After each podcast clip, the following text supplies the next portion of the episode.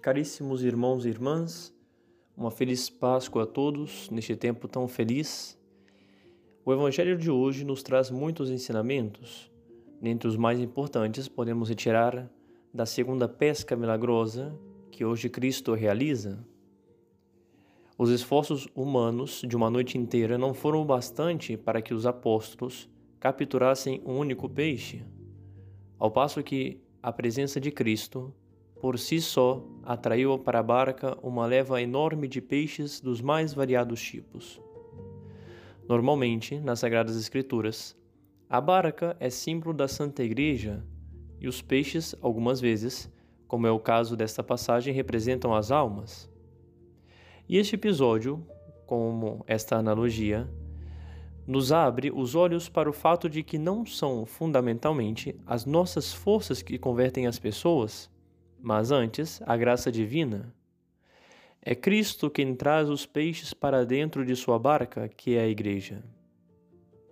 Por isso que, imediatamente o apóstolo que Cristo mais amava o reconhece e diz: É o Senhor, porque apenas Cristo poderia coroar o nosso humilde e continuado empenho com tamanhos e tão abundantes frutos e dando-nos o penhor da sua presença e dos seus auxílios, Jesus nos incita a, como Simão Pedro, nos atirar ao mar com ousadia e coragem, com confiança e perseverança, com fé e esperança. É Ele quem atrai para a nossa rede os peixes do seu agrado. É Ele quem, a cada Eucaristia, se dá como alimento de que precisamos para os nossos trabalhos e empreendimentos apostólicos.